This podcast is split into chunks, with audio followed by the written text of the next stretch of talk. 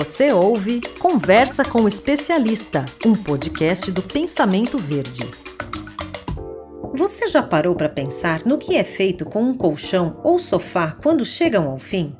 Pois saiba que as espumas de colchões e sofás podem ser reaproveitadas. Na América Latina, Estima-se que se 20% dos colchões produzidos no Brasil e no México em um ano fossem descartados e empilhados, a altura total seria 100 vezes maior do que o Monte Everest. E com o objetivo de contribuir para o reaproveitamento desse material, a Dow Brasil anunciou um projeto de reciclagem de colchões e sofás. E quem vai nos falar mais sobre ele é o Thales de Oliveira, que é líder de sustentabilidade e gerente de marketing da Dow Poliuretanos na América Latina. Olá, Thales. Seja muito bem-vindo. A Dow anunciou recentemente um projeto de reciclagem de colchões e sofás no Brasil. Eu queria que você me explicasse melhor como é que é esse projeto. Oi, Fernanda. É um prazer estar aqui. Obrigado pela oportunidade. É, como vocês sabem, a Dow, é, como empresa química líder mundial né, na área de materiais, a gente tem um foco muito grande em sustentabilidade. É uma das quatro ambições da empresa, né, ser uma a empresa de materiais mais sustentável do mundo. Então, o, a gente tem na nossa área de cidadania corporativa um foco grande em desenvolvimento de projetos socioambientais com o conceito de shared value. É, todo ano a Dow coloca aí cerca de 2 milhões de dólares para um processo interno, né, no qual a companhia pode, os funcionários podem submeter projetos né, para a companhia e esses projetos aprovados são implementados no ano seguinte. Então, esse projeto foi viabilizado dentro desse fundo de impacto que a gente chama, né, e tivemos aí, né, convertendo para moeda local, um milhão de reais para implementar né, num, num projeto piloto, onde a gente apoia aí a reciclagem de sofás e colchões. Então, a gente encontrou parceiros locais, né? A Prefeitura de Hortolândia, no interior de São Paulo, e o Instituto Acatu, que é um especialista em educação ambiental, e apoiamos esse, essa iniciativa deles né, no sentido educacional e de reciclagem né, piloto aí dos colchões e sofás. Temos também apoio né, nesse projeto é, da Ortobon, que é um fabricante de colchão que está é, trabalhando com a gente aí na questão da logística reversa. Ah, interessante. Eu ia te perguntar justamente onde que a campanha é realizada. Você falou que vocês estão com uma parceria com a Prefeitura de Hortolândia, é isso? Exato. Hortolândia é interior de São Paulo. Né? A DAO tem uma operação, uma, uma planta produtiva nessa cidade. E, e, é uma cidade também com uma infraestrutura muito reconhecida, né? É, na área de ecopontos e coleta, então foi aí o parceiro que a gente escolheu para estar tá atuando em conjunto. Então, essa campanha é realizada nessa região ou vocês atendem outras regiões também? Por enquanto, só a cidade de Hortolândia. É, tudo que é descartado nos ecopontos da cidade está no escopo do projeto e também nos serviços oferecidos. Então, hoje, né, não, não está em outros municípios, até porque isso é muito novo, né? A primeira vez que um projeto dessa forma acontece e está restrito ainda ao ambiente dessa cidade. Certo. E como que a população pode participar?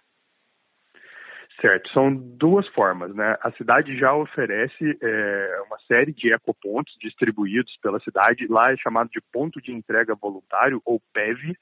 Então, qualquer um desses itens é, destinado nos PEVs pela população vai ser recolhido e já vai entrar dentro do programa de reciclagem que, que a gente criou. Então, não tem nada de diferente criado no sentido de criar uma estação extra ou adicionar rotas novas. A gente apoiou o que já existe da prefeitura, né, para a partir dos colchões. A outra opção, porque a gente sabe que não é simples, né, levar um colchão um sofá, muitas vezes a pessoa não tem um transporte disponível ali, a gente está oferecendo também uma retirada agendada na casa é, da, da população. E aí são duas formas, tem um telefone para contato e tem um WhatsApp para agendamento. E aí é, um, é uma espécie de catatreco, né? Que é oferecido é, também pelas prefeituras, o, esse nome, e a DAO tem aí, junto com a parceria lá na cidade, um transporte alternativo para levar para a cooperativa é, o colchão, o sofá dos munícipes. Ah, eu vou pedir para você passar esse número para gente, então. Perfeito. O, o telefone é 0800 555 1717. Ah, legal. E o WhatsApp ah, pode é falar. 019 999 08 9747. Ótimo. E o que é feito desses colchões e esses sofás? O que, que acontece com eles quando eles vão lá para as PEVs, né, para os locais de reciclagem? Uhum. O, o, PEV é uma área de, é, de recebimento, né? Então, Isso, é, é. antigamente o que acontecia é que esses itens eram retirados e enviados para aterro, né?